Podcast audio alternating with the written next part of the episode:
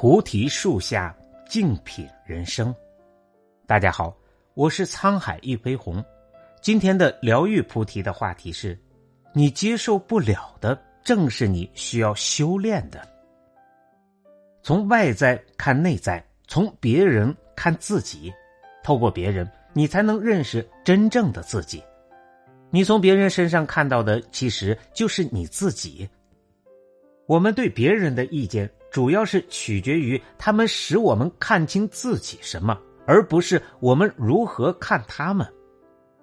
你所有的人际关系都是一面镜子，透过他们，你才能认识真正的自己。你在发掘对方的过程中，不知不觉，你也等于是在发掘你自己。去了解别人的感受、想法，你也会更了解自己。你们相互成为对方的镜子。如果你觉得伴侣对你失去热情，可能是因为你也对他失去热情。就像一位婚姻专家说的：“如果我们的婚姻变得乏味，可能是因为我觉得乏味，或更糟的是，我这个人很乏味。”事实上，那些令你厌恶的人是在帮助你，帮你了解自己，让你发觉你的阴暗面。这也就是为什么，当我们跟一个人越亲密，就越容易产生厌恶，因为他让你看到了自己的真面目。别人最惹你讨厌的地方，通常也是你最受不了自己的地方。你不能容忍他人的部分，就是不能容忍自己的部分。一个品德不好的人，就会怀疑别人的品德；一个对别人不忠诚的人，也会怀疑别人对他的忠诚。一个不正直的、不正经的人，就会把别人的任何举动都想歪，因为他就是那样的人。一个对别的女人有非分之想的人，自然而然的也会猜疑自己的女人。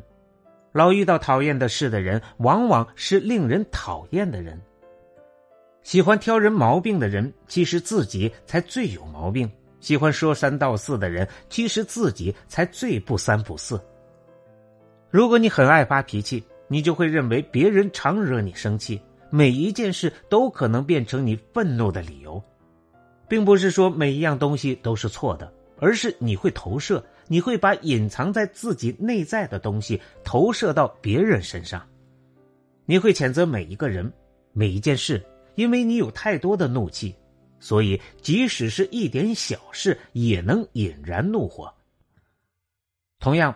别人对你说什么，也反映了他们是谁及他们的内心世界。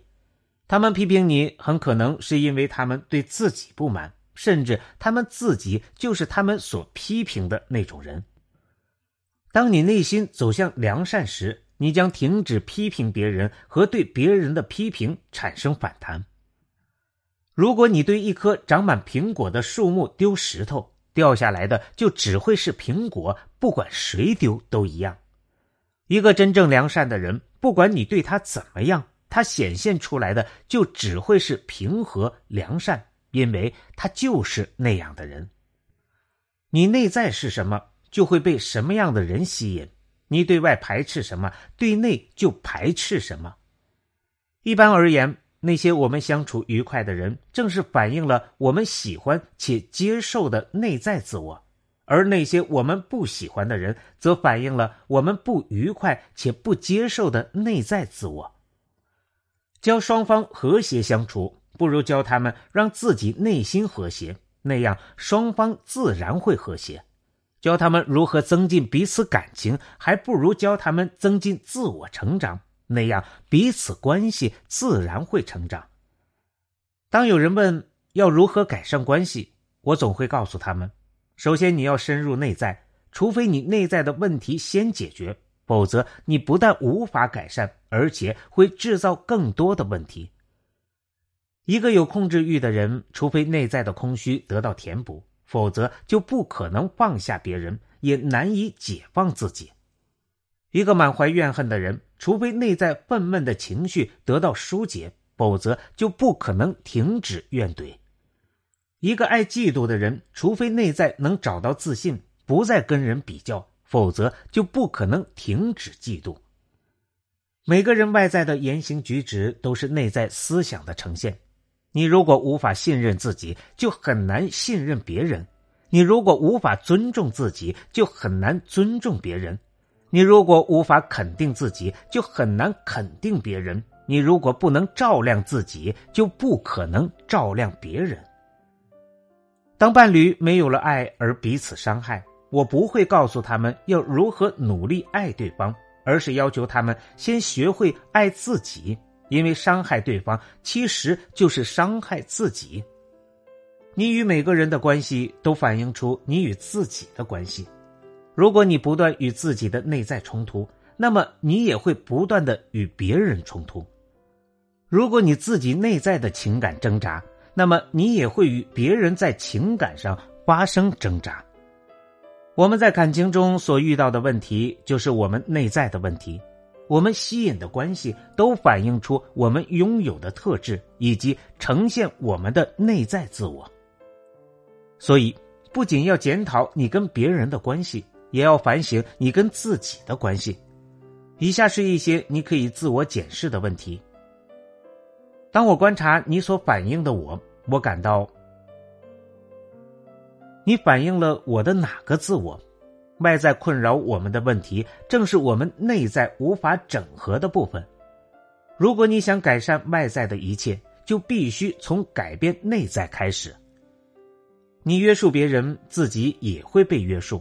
你越恨，就越束缚；你越爱，就越自由。